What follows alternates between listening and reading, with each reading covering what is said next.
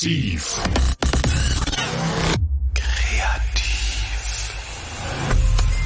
Der informierende, inspirierende, interagierende Wissenspodcast von Antje Hinz. Willkommen zu Massiv Kreativ. Ich habe mich heute mit Frances Livings verabredet. Äh, sie ist Künstlerin und bevor ich dich näher vorstelle, Frances, warum bist du künstlerisch tätig? Warum bist du nicht in einem anderen Beruf? Ähm, kannst du das beschreiben? Oh, erstmal vielen Dank, Antje. Ähm, ich freue mich auch hier zu sein und mit dir sprechen zu können. Ähm, ich glaube, ich bin einfach innately creative. Also ich habe ähm, als Kind schon gezeichnet, gemalt, gebacken. Also immer wenn ich irgendwie produktiv sein kann, bin ich eigentlich glücklich. Und ich kann eigentlich aus allem was basteln, machen, schaffen, also ob, ja, wie kochen, backen als Kind, ähm, entdecken. Ich glaube, ich bin auch so ein Dora the Explorer. Also ich gehe einfach gerne raus und sehe Sachen und mache mir dazu Gedanken und daraus entstehen dann auch manchmal Projekte. Genau, das ist sozusagen was, was dir selber was gibt. Und hast du auch eine Mission? Also gibt es was, was du gerne nach außen tragen willst? Oder ergibt sich das dann einfach von, von selbst? Ich habe keine bewusste Mission, aber ich glaube, das, was ich äh, sozusagen nach außen trage, ist eine Sensibilisierung für Schönes, also für, äh, für Schönes in der Natur und auch für menschliche Empfindungen. Also ich, zum Beispiel meine erste CD, meine erste, mein erstes Soloalbum wurde in der Hinsicht kritisiert, dass sie viel zu traurig sei. Aber das hat sich einfach so ergeben. Das waren einfach Erlebnisse der letzten Jahre. Die Songs, die dazu beigetragen haben, das ist einfach. Also ich bin kein äh, Konzeptkünstler. Also ich überlege mir jetzt nicht ein großes äh, Konzept und arbeite darauf hin, sondern ich lasse mich von meinen Eindrücken und dann daraus entstehenden Emotionen sehr leiten. Also ich bin und, dann eher Impressionist. Und wie nimmst du deine Welt wahr? Also gibt es da einen Sinn, der für dich eine besonders große Rolle spielt? Einen der fünf Sinne oder ist das immer eine Mischung? Hm. Ich würde sagen, alle Sinne spielen eine große Rolle. Also ähm, ich finde zum Beispiel Gerüche sind was sehr Sinnliches und was sehr Animierendes. Aber ich glaube, ich bin doch ein ziemlich visueller Mensch, erstmal orientiert. Und auch, ähm, ja, aber sonst eigentlich alle Sinne, ja. Das finde ich überraschend, weil du hast es ja schon vorweggenommen. Du hast äh, ein Album gemacht, du bist, äh, oder einige, du bist äh, Sängerin, du bist äh, Komponistin, Songwriterin. Das ist sozusagen die eine Seite und die andere Seite ist ähm, das Kunsthistorische. Als Autorin bist du tätig als Übersetzerin, also mhm. sehr, äh, sehr vielseitig.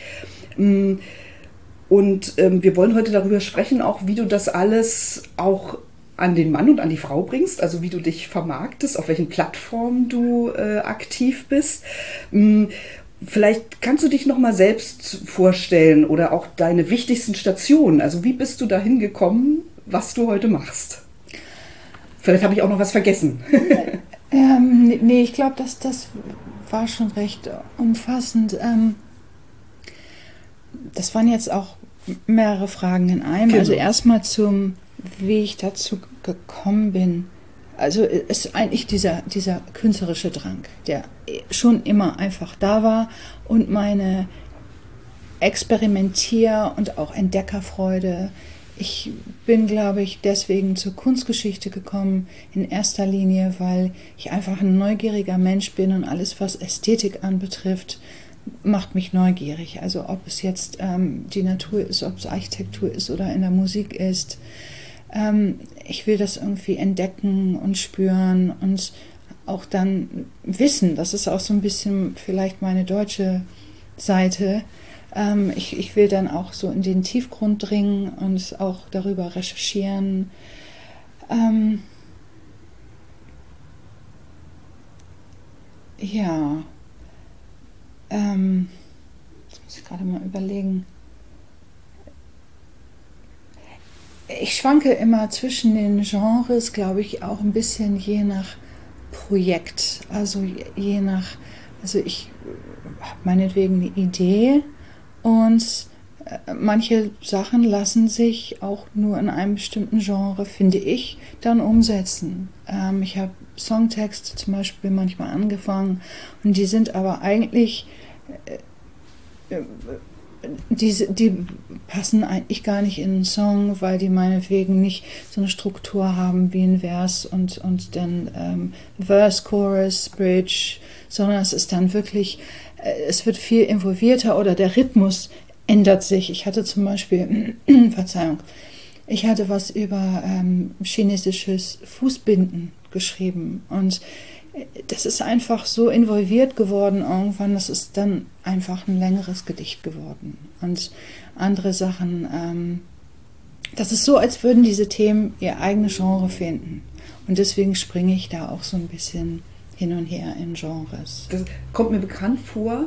Ähm weil ich manchmal eben auch Ideen im Kopf habe und dann überlege, ist das jetzt eher was für eine geschriebene Geschichte mhm. oder für ein Audio oder für einen Film. Das heißt, ja, man muss die richtigen Formate finden, um die eben bestmöglich zu transportieren. Ja, ja, mhm. ja. Und auch zu gucken, äh, ist das jetzt ein einzelnes Projekt? Also ist es jetzt, was ich nur selber darstellen will, ob, ob in Text oder gesprochen oder gesungen oder ist es auch etwas, wo ich mir eine Kollaboration, das heißt mit anderen Musikern zusammen, ähm, vorstellen kann, wie meine ganzen aufgenommenen Gedichte, die jeweils sozusagen wie, wie ein Duett sind mit einem anderen Künstler zusammen. Und das entstand eigentlich auch ein bisschen aus Zufall, ähm, weil ich über einen Künstler geschrieben hatte, über einen Saxophonisten, in den ich mich quasi musikalisch verliebt habe und am Schreibtisch saß, dieses Stück geschrieben habe. Also das Stück, das habe ich geschrieben, als ich ihn auf der Bühne gesehen habe. Also da hatte ich sozusagen so die erste Idee dafür,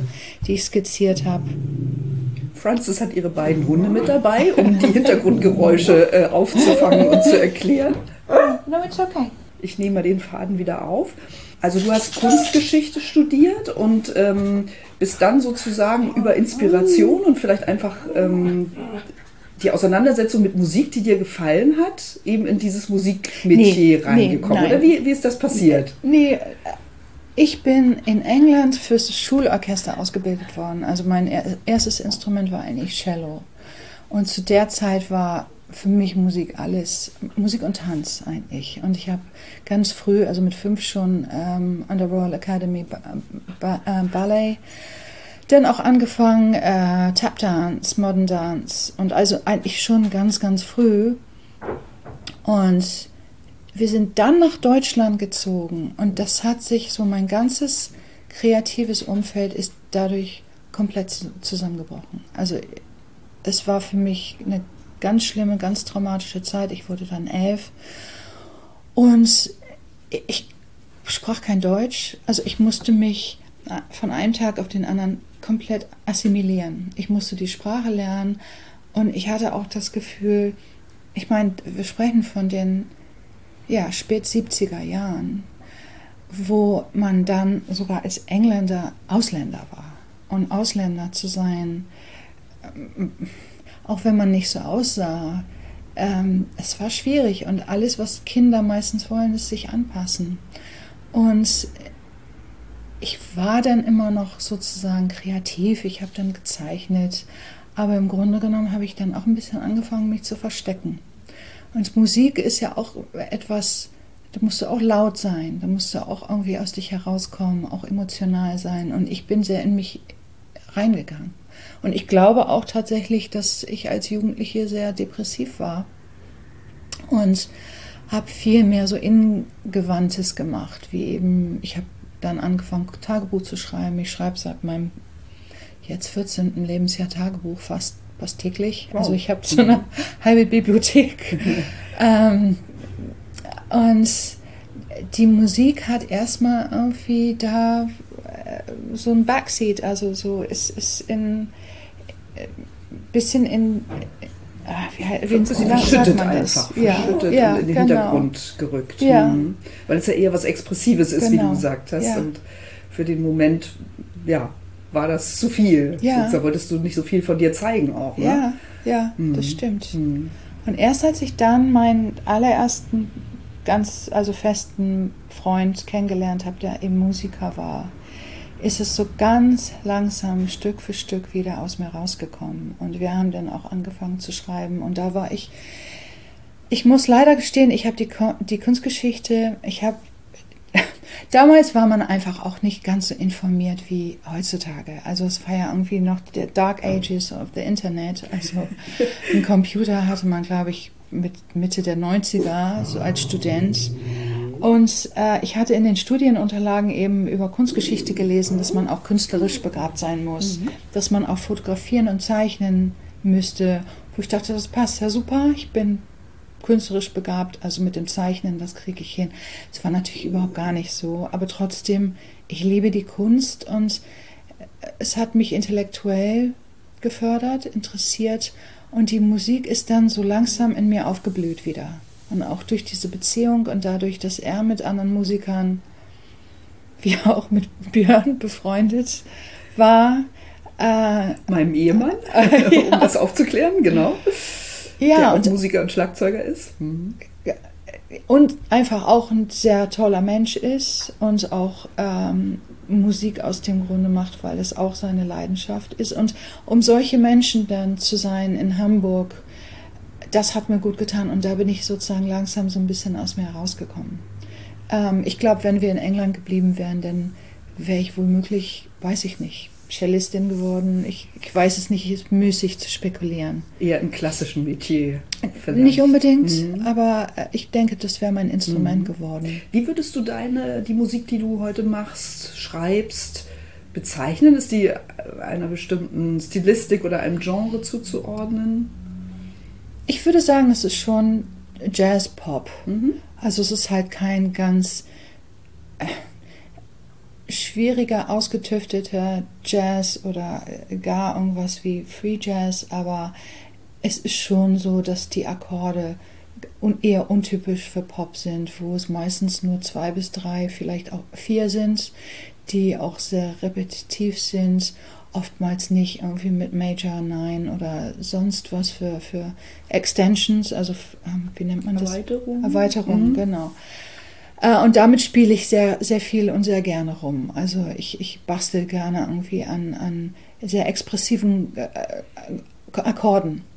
Und ja, insofern, aber es ist, wie gesagt, also Jazzpop, würde ich sagen. ja. mhm. Du warst jetzt auch eine ganze lange Zeit in den USA. Äh, da werden wir vielleicht auch noch mal ein bisschen näher drüber sprechen. Wie würdest du die Situation unterscheiden, vielleicht künstlerisch gesehen oder ähm, ja, was, was ist am Leben in den USA anders als hier in Europa oder auch was, was die künstlerische Auseinandersetzung zu tun hat mit Menschen dort, die kreativ tätig sind oder auch mit den Rahmenbedingungen? Inwiefern unterscheidet sich das? Also mir ist es sehr, sehr viel, es ist mir sehr viel leichter gefallen, in Los Angeles Künstlerin zu sein, weil es eben alle sind. Also in Deutschland muss man ja leider sagen, gerät man doch immer wieder in diese Situation, wie und wie, womit verdienen Sie Ihre Miete? Oder dass mich letztens sogar jemand fragte, ich sehe Sie hier immer mit Ihren Hunden laufen. Äh, sind Sie Rentnerin? Äh, Und ich muss sagen, das hat mich nicht nur schwer beleidigt, sondern ich das fand, das hat so eine Unflexibilität gezeigt, so dass man sich gar nicht vorstellen kann. Jemand fährt nicht um sieben zur Arbeit und ähm, Ja, was viele nicht wissen, dass wir Kreative ja eigentlich einen 24-Stunden-Tag haben, weil es eben in unserem Kopf immer arbeitet. Egal, ob wir im Park mal kurz sind, spazieren gehen oder beim Einkaufen oder nachts im Bett liegen und aufwachen und äh, der Kopf sich immer noch bewegt.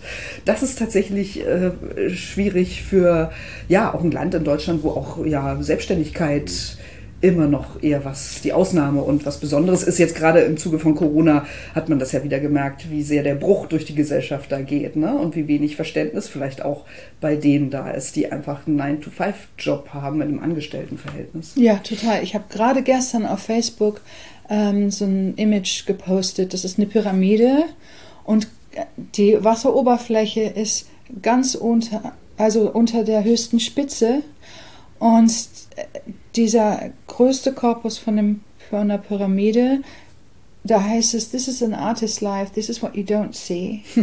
und dann die Spitze, Richtig. and this is what you see. Mhm. This Wie ein Eisberg auch. Genau, Ja. ja. Und das stimmt. Also ähm, ich weiß noch, früher, als ich ähm, noch in Hamburg gelebt habe, da hatte ich, unten war ein Supermarkt, da bin ich dann oft abends irgendwie noch schnell hingegangen.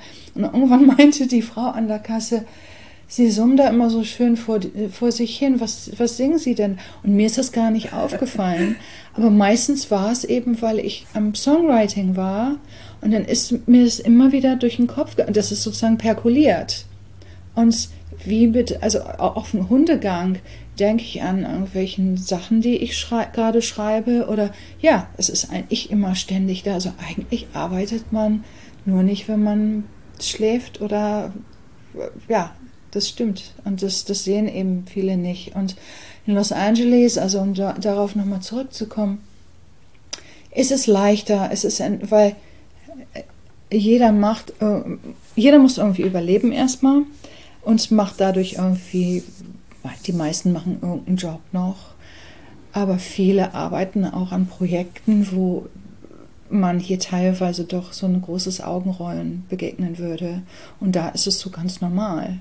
Oder dass irgendwie alle um Gelder pitchen und ähm, alle haben irgendein Buch in der Schublade, das sie gerade sch schreiben. Und es ist so ein bisschen leichter, sich damit zu identifizieren. Und ich muss sagen, da bin ich auch richtig aus mir herausgekommen. Also Also das heißt, da gibt es einfach mehr kreative Eigenleistung und Vorleistung, während man hier vielleicht äh, ja immer sagt, wenn ich dafür kein Geld bekomme, dann erbringe ich diese Eigenleistung nicht. Nee, Oder- es ist eher die Stimmung und die Identifikation. Ich glaube, ganz viel mit einem Künstlerdasein oder kreativen Dasein ist, identifiziere ich mich da wirklich mit. Und in Deutschland hatte ich immer das Gefühl, ich schwanke immer zwischen, na, eigentlich bin ich ja Studentin, aber eigentlich will ich ja Musikerin sein. Eigentlich bin ich Kunsthistorikerin, aber eigentlich bin ich auch äh, Songwriterin. Und da habe ich gelernt, es geht doch alles. Man ist alles. Man, man kann diese Bandbreite sein. Es ist, wie sehr man sich damit identifiziert. Und letztlich ist es ja so, dass man aus diesen vielen Erfahrungen ja auch künstlerisch und kreativ schöpft. Also äh, ich habe natürlich auf deiner Website ein bisschen gelesen und weiß ja auch, wir kennen uns schon, ich glaube, seit fast 30 Jahren. Immer wieder mit Unterbrechungen. Jetzt sind wir durch ein Projekt wieder ein bisschen äh, näher zusammengerückt. Aber du hast ja schon wahnsinnig viel gemacht. Also vielleicht kannst du es einfach mal sagen. Äh, Im Theaterbereich, ähm, du hast auch Handwerksjobs gemacht, ähm, hast gesittet, glaube ich. Ähm, ja, und Also ich inwiefern ist das vielleicht auch alles in deine Geschichten und in deine Songs glaube eingeflossen? Ja. ja, ja, das stimmt. Also ich, äh, wie gesagt, also für mich da war der Umzug von England nach Deutschland damals als, als Jugendliche, kann man ja fast sagen, elf, dann zwölf, unglaublich traumatisch. Und äh, mein einziger Wunsch war, mich irgendwie anzupassen. Und das ist zum Nachteil irgendwie meiner ganzen musikalischen Ader passiert. Ähm, und durch Nebenjobs, die ich habe mich quasi irgendwie selber durch mein Abi und durch, durch Studium finanziert. Dadurch, dass ich immer arbeiten musste neben dem Studium, bin ich teilweise in die verrücktesten Sparten gelandet und habe äh, als Komparsin beim Film gearbeitet. Eine Nacht haben wir einen Dreh gemacht, da war ich Prostituierte. Daraus ist zum Beispiel ein Song entstanden. Dann ähm, habe ich ähm, am St. Pauli-Theater lange gejobbt als ähm, die haben mich da sozusagen ins Team genommen, weil ich englischsprachig war. Und die amerikanischen Darstellerinnen, die haben darauf bestanden, einen englischsprachigen Dresser zu haben. Und äh, ja, das war noch mein, und dann bin ich weiter, fliegende Bauten, die haben mich ganz, ganz herzlich aufgenommen und ich habe da auch für zwei Shows die Kostüme gemacht. Und so in der Zeit, und ich muss auch sagen, so in der Hamburger Kulturszene und auch durch die Lebendigkeit des Theaters, und ich liebe auch das Theater, ist meine Kreativität auch wieder zum Aufblühen gekommen. Ähm, habe dann teilweise wirklich Freundschaften geschlossen mit den Darstellern, für die es auch normal war, deren Brot durch die Kunst zu verdienen. Also das hat mir auch nochmal so diesen Auftrieb gegeben. Ähm, eigentlich muss ich sagen, diese ganzen seltsamen Nebenjobs, die ich, also seltsam jetzt nicht im bösen Sinne, sondern einfach auch verschiedenartig. Natürlich, das ist alles Lebenserfahrung und das ist, woraus ich auch zehre für die Songs, wo mein Hauptanliegen, glaube ich, immer ist, atmosphärisch zu schaffen. Also ich will auch bei meinen Live-Auftritten, wo ich jetzt ein anderes Repertoire habe, will ich Atmosphäre schaffen. Also so, da hat es ja vorhin auch gefragt wegen ähm, einer Mission. Ähm, ich bin kein ausgesprochener politischer Mensch, aber ich bin, ich würde sagen, I care. I, ähm, ich bin sehr sensibel, sehr emotional. Mich bewegen traurige Umstände sehr, wie irgendwelche Misshandlungen, Ungerechtigkeiten die Situation mit den Frauen in Afghanistan, ähm, unzureichende Bildung in Amerika von Kindern, von Native Americans. Also solche Sachen, das sind Sachen, die mich bewegen als Mensch, über die ich nicht unbedingt immer schreibe. Ich schreibe viel über Frauen. Und zwar nicht nur über meine Erlebnisse wie bei meinem ersten Soloalbum, sondern in diesen Gedichten, die, an denen ich immer noch arbeite, über verschiedene Frauenschicksale weil mir schon auch bewusst ist, dass ich in einer sehr privilegierten weißen Welt aufgewachsen bin. Also ob nun traumatisch in Deutschland in Anführungsstrichen oder nicht. Ich habe eine tolle Ausbildung genossen. Ich war an der Hamburger Uni. Wir, wir mussten nichts dafür bezahlen. Ich habe eine Bahnfahrkarte gehabt für wenig Geld. Also ich weiß schon, also auch nach dieser Zeit in Los Angeles, wo es so schwer war finanziell teilweise, gerade zum Schluss, als ähm, dann Corona eintraf und man wusste, dass die Hilfsgelder auch nur sporadisch kommen. Das ist ja auch nochmal eine andere Geschichte in, in Amerika. Da, da hören die Hilfen dann auch irgendwann auf. Deswegen gibt es ja auch so viele Obdachlose und gerade ja. auch viele obdachlose Frauen. Ähm, und wo Ausbildung, Studium ja auch wahnsinnig viel Geld kostet. Ne? Und äh, diesen Vergleichsblick hast du eben und äh, dann weiß man eben die Dinge hier, über die wir natürlich auch immer schimpfen und es könnte immer noch besser sein, aber man weiß natürlich die Dinge dann auch anders zu schätzen. Ja, mhm. ja. Hm, wie ist das mit den Rahmenbedingungen? Also du hast ja ein eigenes Label gegründet, mhm. Moontracks. Mhm. Wie ist es dazu gekommen?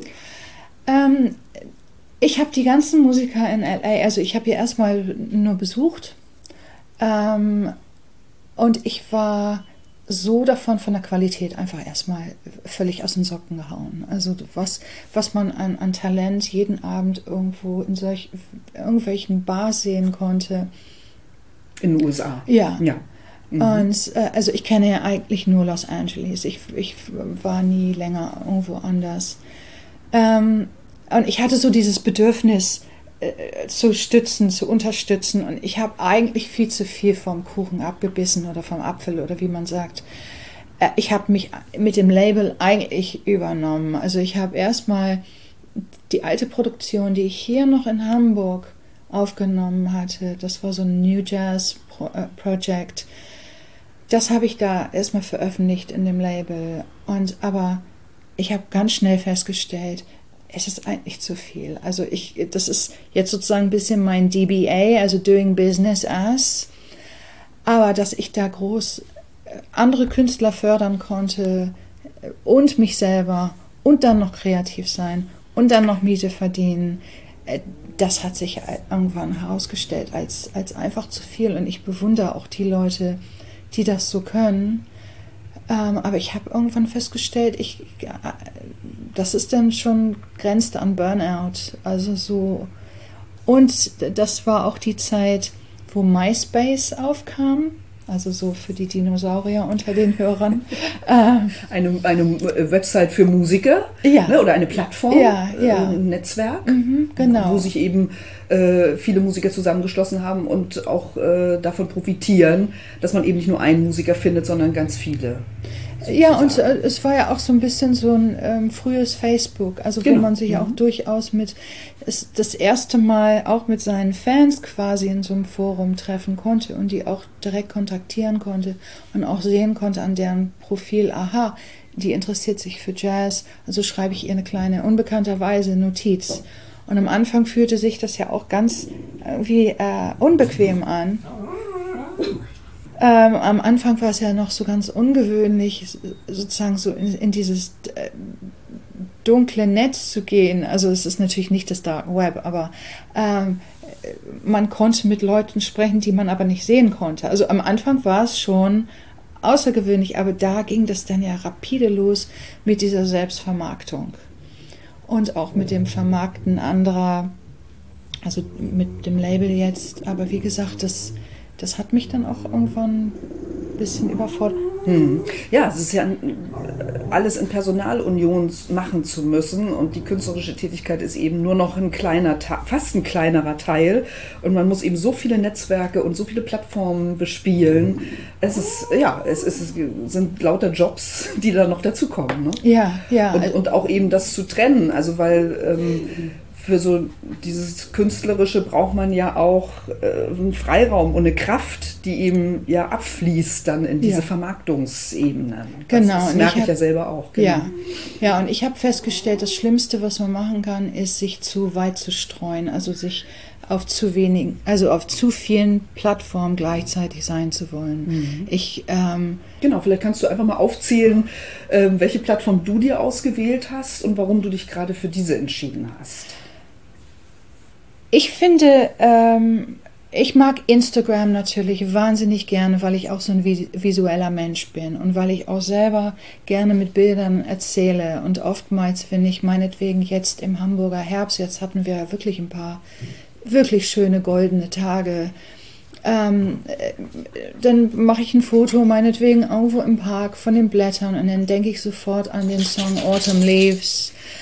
Gehe nach Hause, gucke mir die Texte nochmal an, denke, ach, das ist ja auch nochmal ein Song, den du ja gerne auf Französisch machen wolltest. Mhm. Guck den französischen Text mir an.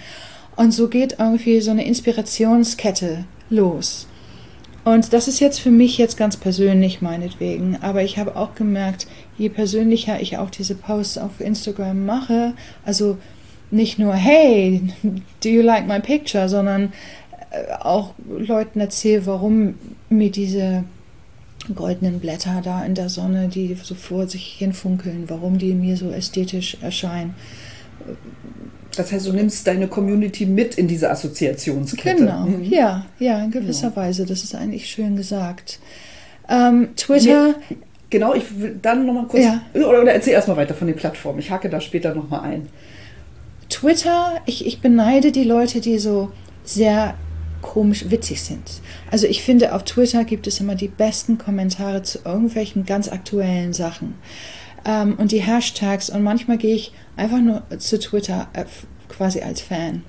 Und wenn irgendwie was äh, ein Weltereignis ist oder aber ich bin ich bin kein, das habe ich mittlerweile wirklich festgestellt, ich bin kein besonders schneller Mensch.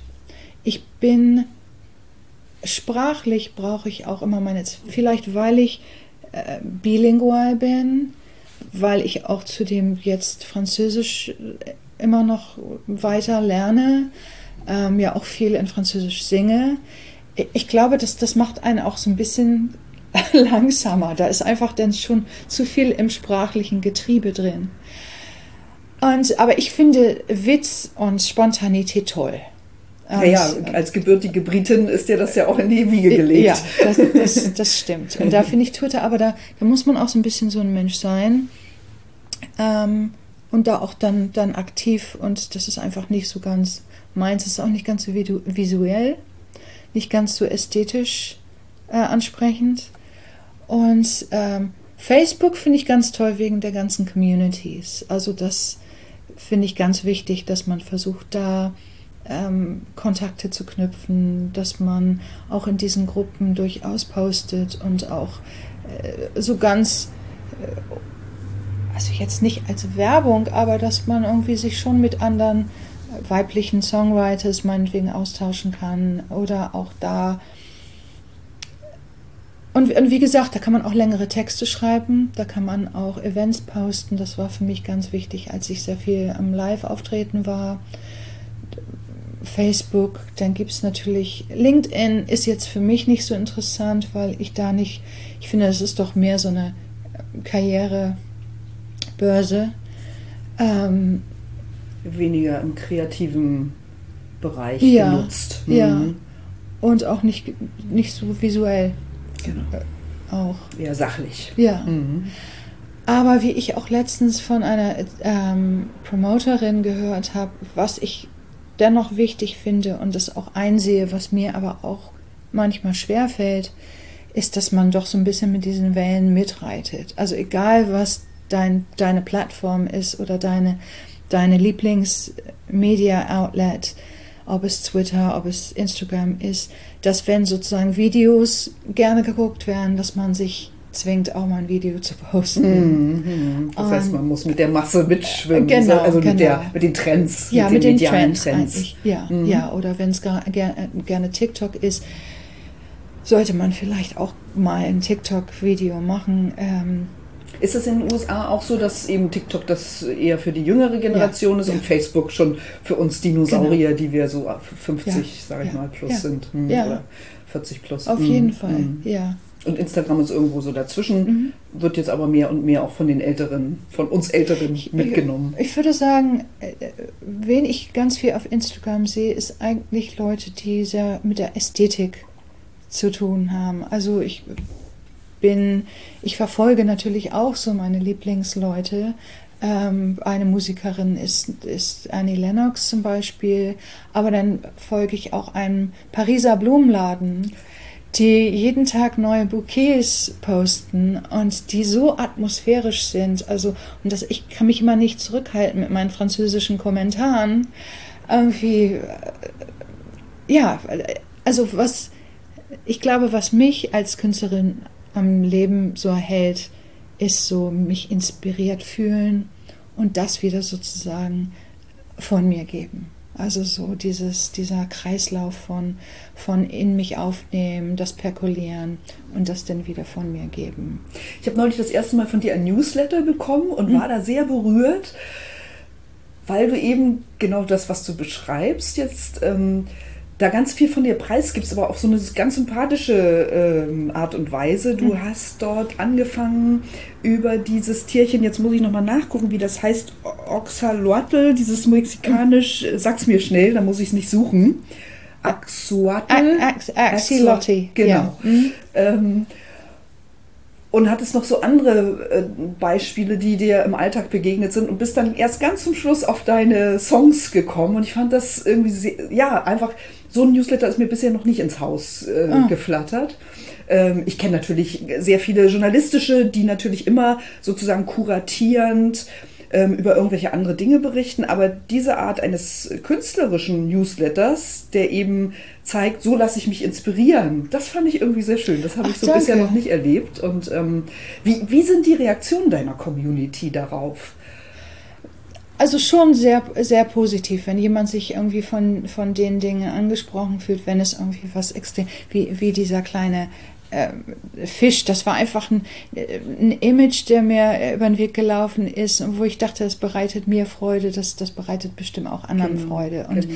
ich, ich teile gerne Sachen. Also deswegen finde ich auch Social Media im Grunde genommen, also als ich hier in Hamburg mit meiner ersten Band losgelegt habe, habe ich es immer so bedauert, dass es sowas nicht mehr gibt.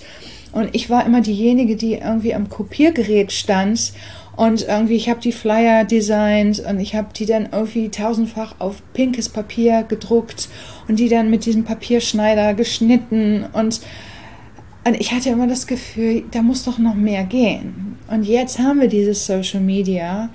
Ähm, und ich muss sagen, manchmal fühle ich mich auch ein bisschen davon überwältigt, wie viel ständig verkauft werden will. Und das ist so One-on-One verkaufen. Das ist, man macht ein Newsletter auf und das ist buy this, buy that. Und ähm, ich verkaufe ungerne so. Ich ähm, möchte die Leute dazu emotional bewegen, dass sie sich äh, vielleicht für meine Sachen interessieren. Aber ich finde es auch etwas unangenehm zu sagen, du musst unbedingt meine CD kaufen, sondern Vielleicht ist das auch so ein britischer Ansatz. Ich war jetzt gerade drei Wochen, bin ich durch, durch England gereist und habe mir natürlich wahnsinnig viele Museen angeschaut und finde eben der große Unterschied zwischen Vermittlung, britischer, englischer Vermittlung und der deutschen ist eben hier in Deutschland im man wird sofort äh, so Knüppel aus dem Sack, äh, friss oder stirb. Und in Großbritannien fühlt man sich immer abgeholt. Mhm. Also ähm, ich war in diesem Naturhistorischen Museum und dann fährt man mit einer Rolltreppe sozusagen in eine große Weltkugel hinein. Und also man wird sozusagen, man kommt aus seinem Alltag mit Sorgen und ist genervt oder was auch immer und wird so in eine ganz andere Welt entführt und hat dann erstmal Zeit mhm. anzukommen, mhm. einmal durchzuatmen und dann kann man sich die Dinge da im Museum angucken. Und so ist Vermittlung. Also es ist irgendwie eine ganz andere Art, die Leute abzuholen. Ich glaube, Deutschland lernt das auch langsam und die Museen haben hier aufgeholt inzwischen.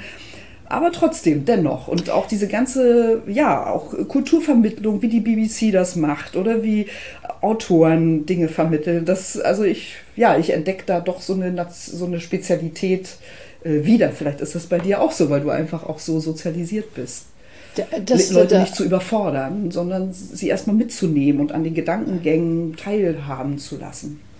Nee, ich finde, das ist total, das ist total wahr. Und gerade wenn ich an meine Kindheit denke oder auch danach, ich bin danach ja auch mindestens ein, zwei Mal im Jahr dann wieder in England gewesen, bis ich eigentlich nach Los Angeles gezogen bin.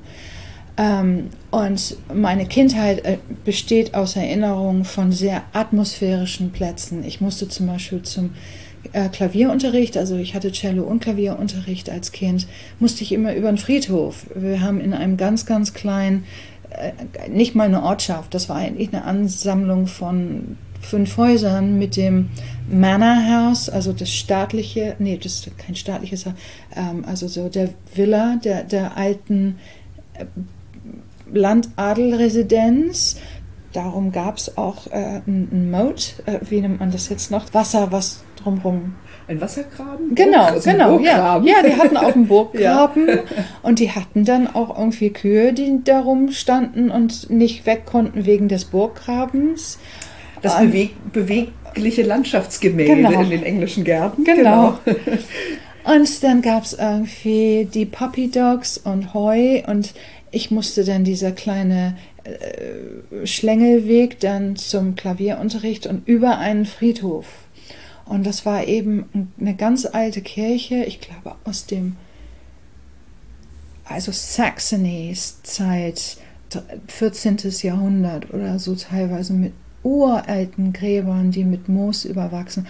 Und ich hatte als Kind überhaupt keine Angst vor diesen Dingen. Also ich war nur so, verwundert, es war verwunschen. Ich habe mir dann vorgestellt, wie nachts die Feen irgendwie auf diesen Gräbern rumtanzen. Und für mich war das alles so ganz wundersam. Und es war eben auch in einem Teil von England, wo es auch ganz viele dieser historischen Städten gibt. Es gibt da zum Beispiel auch so eine prähistorische Ausgrabungsstätte. Ähm, ich konnte Fossilien in dem kleinen Bach, der vor unserem Cottage lief, finden. Ich konnte da mit meinen Gummistiefeln durchwaden und dann teilweise wirklich die tollsten, aufregendsten Sachen da rausfischen. Also so, ich habe eben, ja, wir sind viele alte Kirchen, viele alte, also Landschaften, die großen Eichenbäume. Das hat mich doch alles sehr inspiriert auf, auf so einer emotionalen Ebene und auch auf so einer. Man hat sich erstmal inspirieren lassen und dann hat man meinetwegen in sein ähm, kleines Büchlein, ich habe so ein Büchlein gehabt und da habe ich dann meinetwegen von Constable, dem Maler, dem englischen Maler, eine Postkarte reingeklebt zur Erinnerung an den Nachmittag. Und ich wusste dann, wer Constable ist, wann er geboren ist. Aber das war es auch. Und in Deutschland habe ich das so empfunden, dass es eine ganz starke Intellektualisierung gibt. Also es erstmal herrscht das Wissen.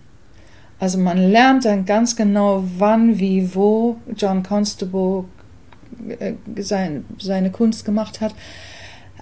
Aber so das Emotionale wird quasi davon so ein bisschen weggetragen. Also so, und, und das finde ich eben, wie du beschreibst, mit dem, mit den britischen Museen, besonders die Alteingesessenen in London. Es, ist, es geht erstmal um die Erfahrung.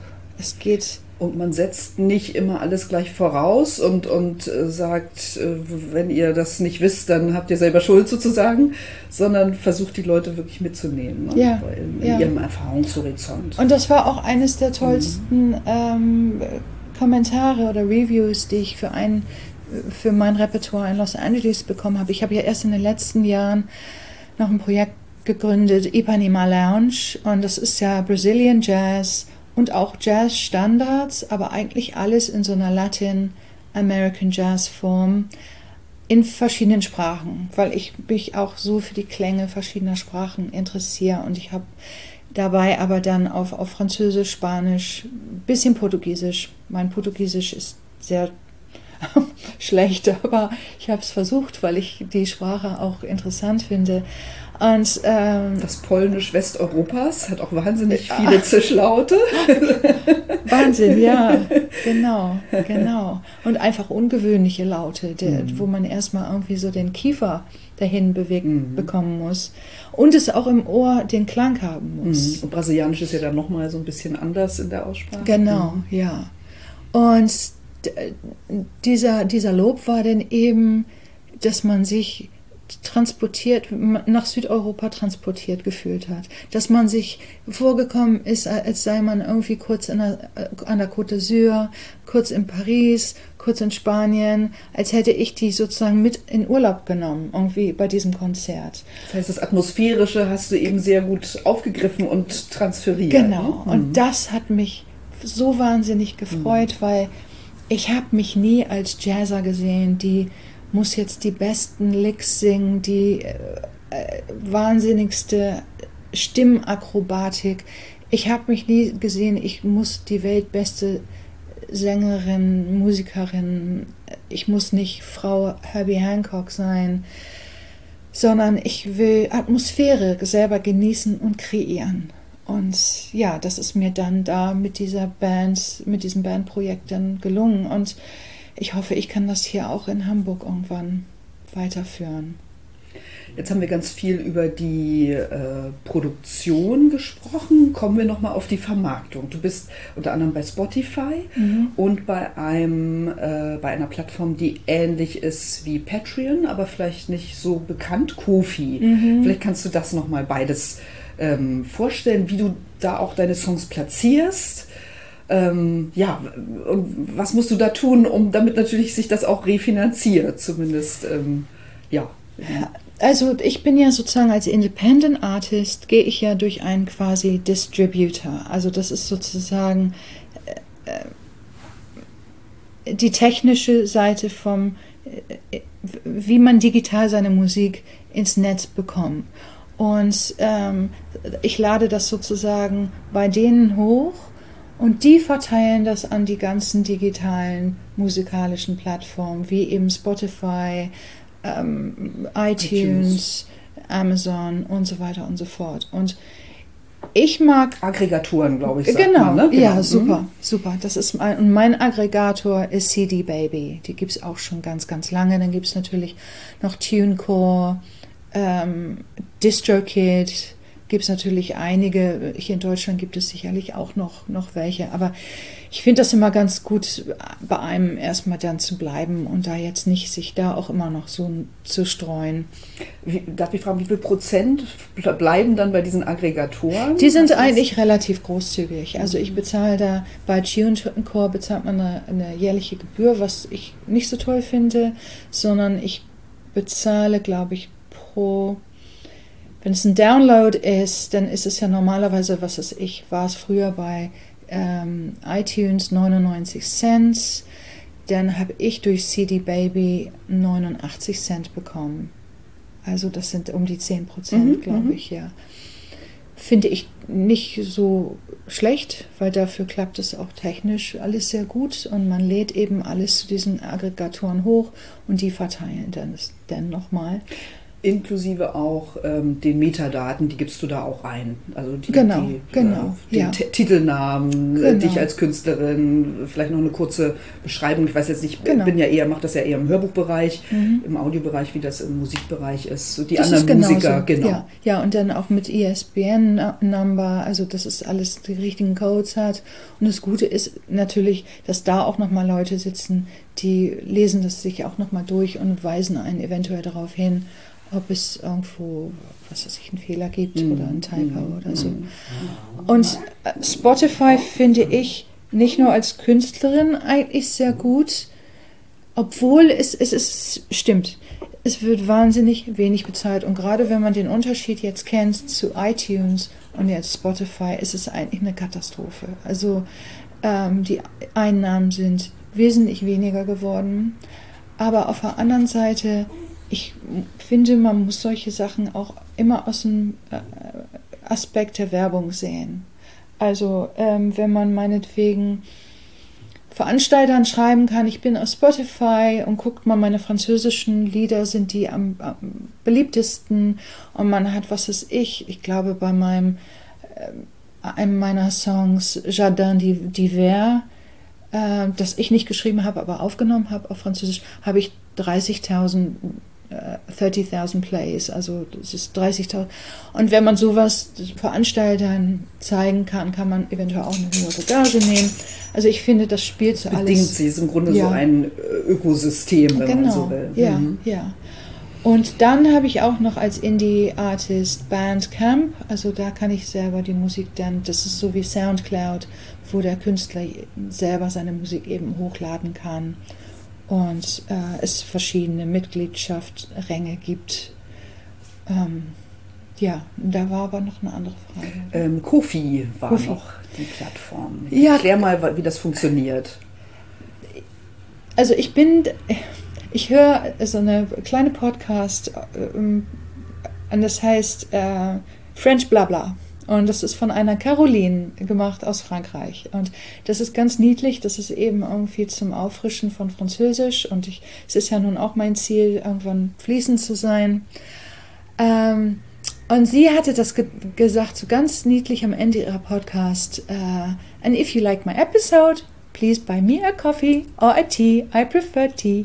Und ich, ich fand das irgendwie ganz, ganz süß, weil das ist so ein bisschen wie eine Kaffeekasse, dass man irgendwie, wenn es einem Freude bereitet hat, dann kann man irgendwie da einen Fünfer oder so lassen. Das ist halt nicht dieser riesengroße Spendenaufruf und man kennt das ja selber, wenn man, ich habe äh, für eine Freundin, die hat so einen Spendenaufruf letztens auf Facebook gemacht. Man fühlt sich dann doch so ein bisschen genötigt, ein bisschen mehr zu geben, weil äh, und ich mag das gerne, ein bisschen dieses bescheidenere, so 5 Dollar tut ja nicht so weh. Also ich kenne das auch von Wikipedia, da spende ich ab und zu meine 3 Euro, weil ich die auch benutze, weil ich die toll finde. Ähm, und das nun wirklich, das ist so eine Wissensbank, so eine Bibliothek umsonst. Da kann man gerne irgendwie mal drei Euro spenden. Ja, und letztlich geht es um den Perspektivwechsel, dass man also sagt, Mensch, der, den Kaffee zahlst du ja auch und der ist dir auch wichtig. Ich vermittle dir jetzt Wissen Mhm. oder inspiriere dich in irgendeiner Art und Weise. Warum dann nicht mal so viel Geld geben wie für einen Kaffee oder für einen Tee? Ne? Das ist Genau. irgendwie einfach eine nette Art, jetzt nicht zu sagen Summe X, sondern Ja. Mensch, jetzt ein Tee wäre schön. Patreon ist halt, hat eben ganz schlechte Presse bekommen, nachdem die sich ja so viel von den Künstlereinnahmen abgezweigt haben. Also das war, glaube ich, der Gründer von Pampelmoose, die ja ganz, ganz tolle so Coverstücke machen. Aber er hat das, Jack Conte heißt er, glaube ich, und die sind wirklich so ins Schussfeld geraten, ähm, weil es nicht okay war. Also die, die Künstler haben teilweise grandiose Umsätze gemacht und grandiose Supports, also Unterstützung bekommen von ihren Fans und Lesern. Es gibt ja auch ganz viele so Co Comicbook Artists Genau. und alle möglichen Künstler eigentlich auf dem Forum.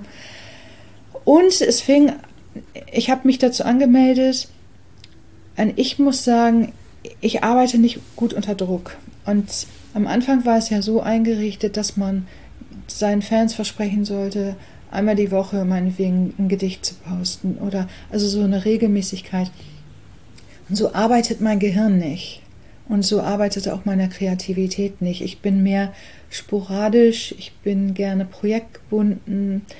Ähm, ich, und deswegen habe ich, hab ich dann irgendwie davon Abstand genommen.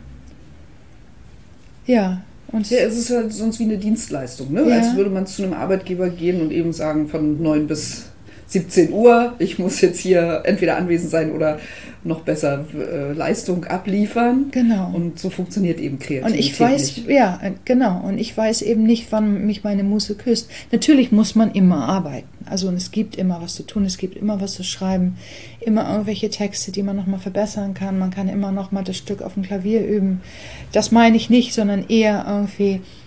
Man gibt ja nicht alles, woran man arbeitet, gleich raus, genau. sondern manches braucht eben auch Zeit, um genau. zu reifen. Ne? Ja, ja. Und das muss man ja selber noch in der Hand haben, zu sagen, okay, jetzt hat es eben diesen Reifegrad, dass ich damit nach außen gehe mhm. oder eben noch nicht und dann lasse ich es nochmal einen Monat, ein halbes Jahr, wie auch immer, liegen, ja. um nochmal weiterzumachen. Ja, mhm. aber ich finde, das ist auch so ein Entwicklungsprozess, wo auch so ganz unnötig und fälschlicherweise so ein Ageism herrscht, finde ich, gerade in der Musikbranche, weil ich finde, jeden älter man wird und je besser man sich als Mensch kennt, desto besserer, kreativer Mensch und Künstler wird man auch. Also so dieses von wegen, man kann nur mit 24 irgendwie Popstar werden, ansonsten hat man irgendwie versagt. Ähm, ich glaube, viele von uns machen uns da so einen ganz ungerechten und unnötigen Druck ähm, das ist so, entweder man schafft es oder man schafft es nicht. Also ich finde, es gibt ganz, ganz viel dazwischen und ich finde, je besser man sich kennt und weiß, wie man arbeitet, wie sein eigenes Herz arbeitet, wie empfindlich man meinetwegen ist, wie sensibel, welche Themen man vielleicht mal nicht anfasst, ähm, wie zum Beispiel Liebeskummer. Mancher muss da irgendwie auch noch mal ein, zwei Jahre drüber wachsen oder ob man jemand ist, der da sofort reinstürzt und da gleich die Songs dann rauskickt. Ähm, ja, ich, ich eigentlich mag ich das gerade mal gerne, dass ich mich da ein bisschen besser kenne als, als früher und dementsprechend auch arbeiten und schaffen kann. Ja. Das wäre eigentlich schon fast ein schönes Schlusswort, aber ähm, ich habe äh, für mich selbst ja schon seit langer Zeit ein Projekt im Kopf, das ich äh, künstlerische Intervention nenne oder das mit diesem Begriff äh, auch durchs Netz geistert. Und die Frage, was können Kreativschaffende vielleicht mit ihren künstlerisch-kreativen Fähigkeiten noch in die Gesellschaft hineintragen? Also im Sinne einer Inspiration, ähm, ja, Innovation, Experimentierfreudigkeit, ähm, Flexibilität sozusagen in die Gesellschaft hineinzutragen. Ja, Dinge, die jetzt durch Corona nochmal wichtiger geworden sind, aber mhm. eigentlich immer wichtig sind. Einfach Wagemut, Dinge zu verändern. Also da sind ja, also kommen jetzt viele äh, Versäumnisse sozusagen zutage.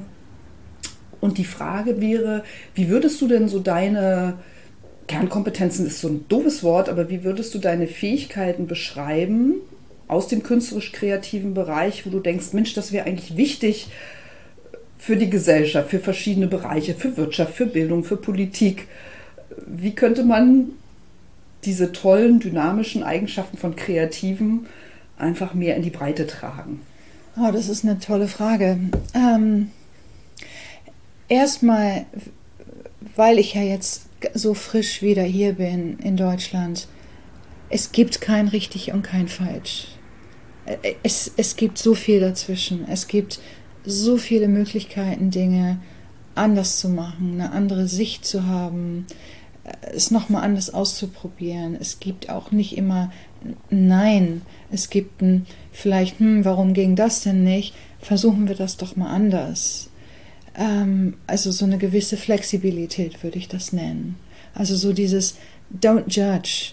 Also äh, Urteile dieses, nicht. ja, mhm. dieses ständige Beurteilen, dieses äh, und einfach dieses progressive Denken, nur weil es so und so mal war und gut lief, heißt einfach nicht, dass es in Zukunft auch gut laufen muss. Das ist ja auch in der eigenen Karriere so.